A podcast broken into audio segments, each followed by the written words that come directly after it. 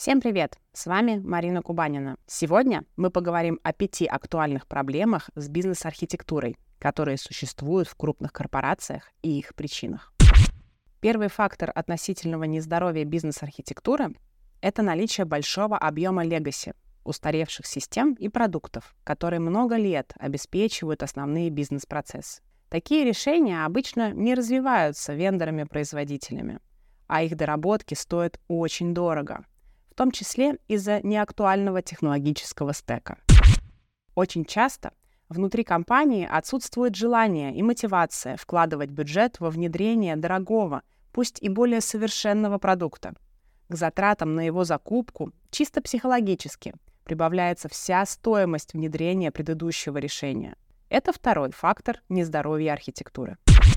Третий фактор — состоит в том, что системы в компании могут внедряться и вовсе, не исходя из потребностей конкретного бизнеса, а как часть глобальной инфраструктуры.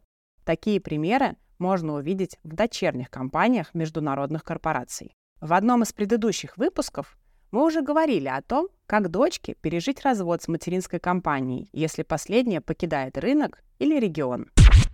Избыточный объем решений также формируется, если компания приобретает продукт на ранней стадии его развития, и стратегия доработки у производителя не соответствует или частично не соответствует потребностям компании-заказчика. Например, приобретая приложение для формирования финансовой отчетности, заказчик хочет видеть в нем функционал управления проектом, а продукт меняет вектор в сторону визуализации отчетности и дашбордов, Тогда для одного сквозного процесса компании приходится внедрять и интегрировать между собой целый ряд решений.